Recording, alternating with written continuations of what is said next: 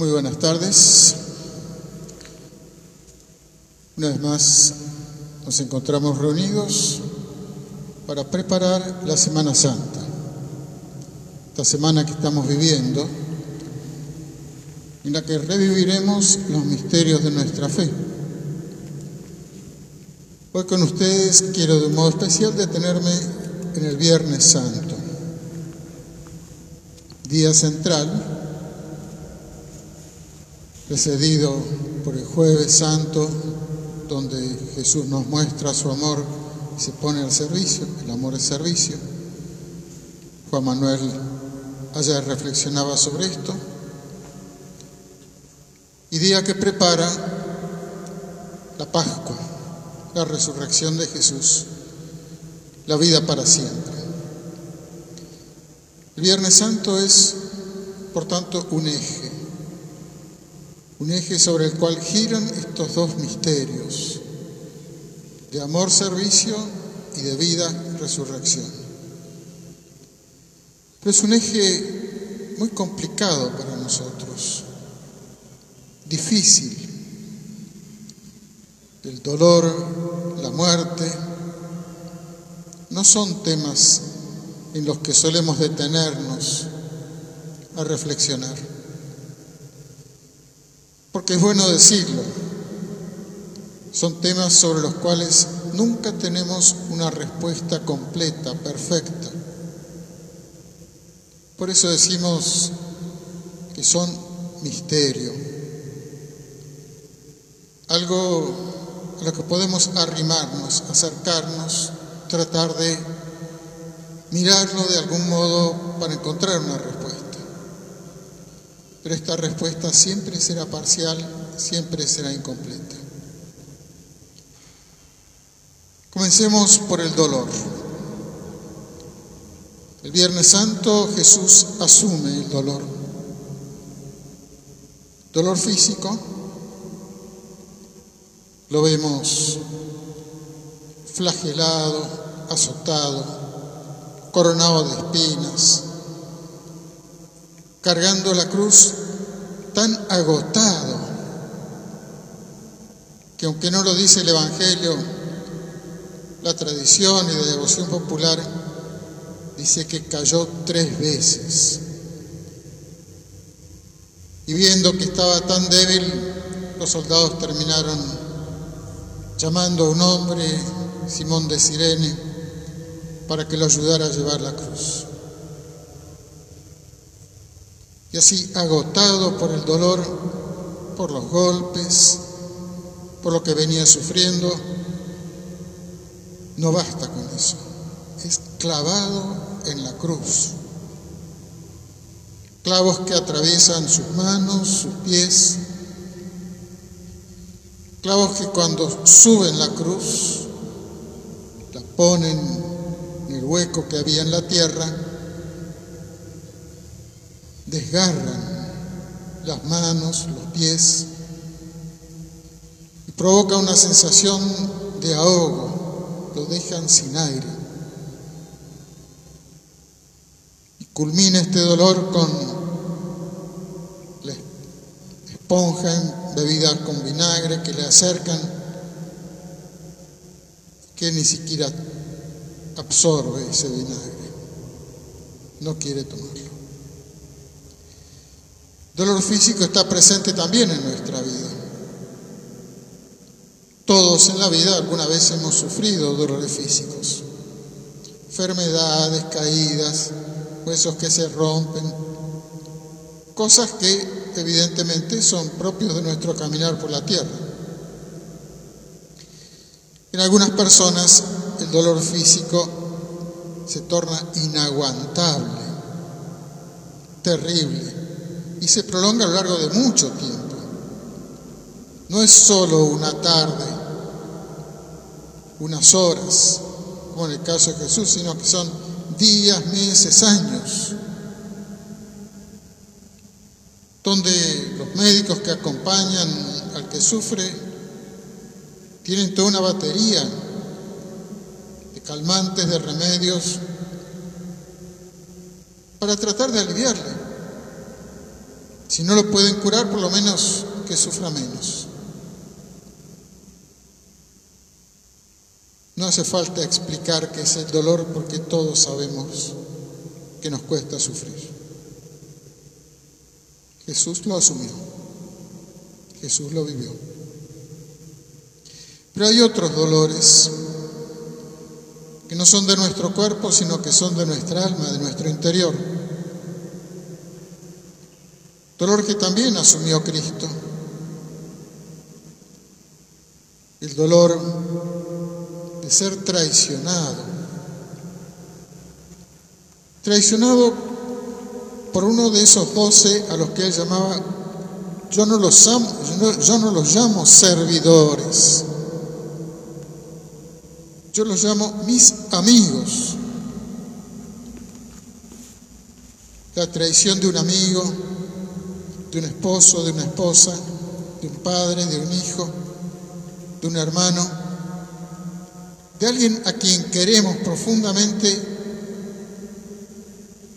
podemos decir que no solo duele, sino que a veces duele y más profundamente que los dolores físicos, porque no hay calmante que se le pueda aplicar. Sufrimos, sufrimos en el alma. Sufrimos ese dolor desgarrante que se puede prolongar por mucho tiempo, porque no lo entendemos, porque es alguien a quien hemos brindado amor, afecto, cariño, que de pronto nos traicionó. El dolor del alma también se extiende hacia otros. Jesús ha sido seguido por multitudes. Nos dicen, una multiplicación de panes y de peces, que eran cinco mil hombres sin contar las mujeres ni los niños. Mucha gente. No sabemos si ese número es exacto o si es un número simbólico, pero era mucha gente. Gente que recibió de Jesús solo beneficios. Jesús postergando su cansancio, su necesidad de sueño, de soledad a veces, cura a los enfermos, les enseña, perdona los pecados, muestra misericordia y solo recibe indiferencia. En su pasión, esa gente no está más, se borró. Recibió lo que quería recibir y se fue. No le importó. La indiferencia ante lo que nos pasa duele. Y duele mucho y a veces somos indiferentes hacia el dolor de otros. Otros que quizás nos han dado distintos tipos de cosas. Y después nos borramos. No estamos junto a ellos cuando lo necesitan. Diferencia que a veces se hace realidad porque el dolor se prolonga en el tiempo. Aquel que sufre en el alma, a veces tiene necesidad de descargarse con el amigo, con el que está cerca. Y si eso se prolonga y siempre vuelve a contar la desgracia que tuvo, terminan dejándolo solo. O cuando el enfermo sufre por mucho tiempo la enfermedad. Al principio todos están ahí, todos lo vienen a ver, lo saludan, están con él. Poco a poco se va quedando cada vez más solo la indiferencia. Y duele, duele la indiferencia.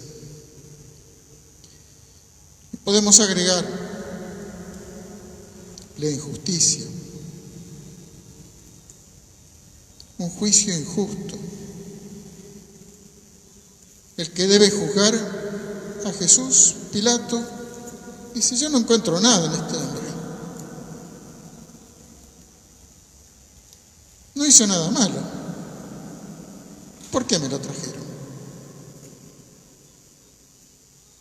Y como los sumos sacerdotes alientan al pueblo a pedir la crucifixión, a pesar de que su mujer le dice, no te metas con él, mira, yo tuve un sueño que me hizo sufrir mucho, Pilato se lava las manos. Pilato deja que lo maten y en forma cruel. Es un juicio injusto, que fue precedido por el juicio de los sumos sacerdotes y el consejo del Sanedrín, que viendo cómo Jesús tenía éxito en determinado grupo de gente, dicen, uy, esto nos puede traer problemas con los romanos, que van a venir, nos van a castigar a todos, más vale que muera uno y no que muramos todos. En lugar de escuchar a Jesús, de ver en él al Mesías que Dios había prometido al pueblo de Israel y que ellos como dirigentes religiosos del pueblo debían descubrir los signos de Dios en sus milagros, en su palabra, lo condenan. Lo condenan sin siquiera haberlo visto, sin siquiera haberlo oído. Pilato lo vio. Pilato le interrogó y Jesús no contestó más que la primera vez. Cuando le preguntó si era el rey de los judíos, dijo, tú lo dices. Y después no contestó nada. Por lo menos Pilato, como funcionario romano, sabía que no podía condenar a nadie sin escucharlo. Le dio la oportunidad. Los jefes de Israel no le dieron oportunidad. ¿Cuántas veces hay juicios injustos, sentencias injustas que hacen sufrir? Por indiferencia, por intereses, por lo que fuera. Gente que está en los tribunales durante años, que ve que gente que públicamente ha hecho barbaridades se salvan, no lo condenan nunca. Y a él lo tienen yendo de abogado en abogado, de juez en juez, de apelaciones, no termina nunca. Juicios injustos, los hay y hacen sufrir y a mucha gente. Y podríamos prolongar esta lista de dolores que están presentes y que de una u otra manera Cristo los asume. No todos en su persona, pero sí invitándonos a nosotros a unirnos a Él en su dolor. Saber que aunque todos nos abandonen, Él no nos abandona. Ante el dolor surgen preguntas, busca de respuestas, a veces busca de culpabilidades. ¿Quién tiene la culpa por esto que me pasa? Y eso puede llevar a acusar a otros, a enemistarse con otros, a romper con otros. A veces fundadamente, porque son los responsables de lo que estamos padeciendo. Y otras veces porque buscamos a alguien a quien echarle la culpa. E incluso si no tenemos alguien físico, de pronto le echamos la culpa, me hicieron mal de ojo, no, alguien me tiene envidia. Incluso a quien busca, no, es el demonio que me está haciendo daño.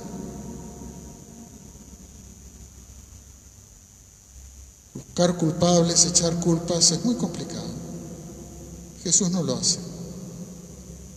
Y había culpables, había responsables de lo que le pasaba pero no lo hace. Es más, muriendo en la cruz dice, Padre, perdónalos, porque no saben lo que hacen. El perdón de Jesús en distintos momentos de su vida es impresionante, pero este último nos sacude hasta el alma. Padre, perdónalos. No saben lo que hacen.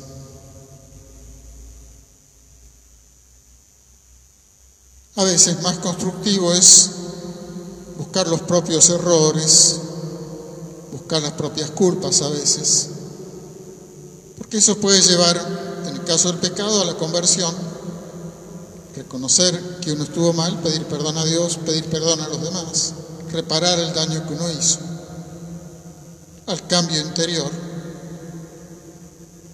Dicen los que se dedican a ayudar a los adictos a salir de la adicción, que hasta que el adicto no toca fondo y reconoce que tiene un problema y que necesita ayuda, no puede salir de eso. Reconocer los problemas, reconocer los errores, pedir ayuda a quien me la puede dar. Es una forma constructiva de traducir el dolor que uno está sufriendo en transformación. En el fondo, traducir el dolor que lleva a la muerte a la vida. Que el camino, en lugar de destruir, sea un camino que dé una mayor plenitud, haga superar lo que ha provocado el dolor. Y con eso nos enfrentamos con el segundo tema, que es el tema de la muerte. La muerte de Jesús. Si el dolor provoca interrogantes que a veces no encontramos respuesta, incluso le echamos la culpa a Dios, la muerte es mucho más difícil todavía. La aceptación de la propia muerte y la aceptación de la muerte de gente que queremos. Es difícil, muy difícil. Recuerdo hace años, yo era un curita joven, recién ordenado, un año o dos de ordenación, y un amigo me vino a decir que su madre estaba con cáncer, que allí habían agotado todos los medios posibles de curación, operaciones, quimio, etc., y que no había cura, que los médicos ya la habían desahuciado, habían dicho que no había forma de curarla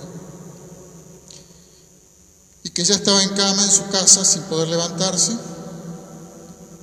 ¿por qué no iba haciéndome el tonto, como de visita, como que la había ido a visitar a él, a charlar con ella, a ofrecerle llevar la comunión, quizás la ayuda espiritual podía hacerle bien. Bueno, por supuesto fui, hablé con ella. Haciéndome el tonto como me pedían. No, mira, vine a visitarlo a tu hijo. Me dijo que estaba enfermo, que quise saludarte. No sé, ¿querés que te traiga la comunión alguna vez? Y esta mujer tuvo una reacción que me dejó de una pieza. Dijo, ah, qué bien que viniste. Sí, tráeme la comunión, pero hace mucho que no me confieso. ¿Por qué no me dejan solo con Pedro? Bueno, salieron todos de la pieza, me quedé solo con ella. dice, Pedro, me estoy muriendo. Yo lo sé. Mi familia lo sabe y no podemos hablar de eso. Yo no lo resistiría, mi familia tampoco. Ellos disimulan, yo disimulo. Hablo con los médicos, no quieren admitir que no tienen modo de curarme y siempre disimulan, no, bueno, con esta nueva droga hay que esperar, pero yo sé que me estoy muriendo. Pedro, ayúdame.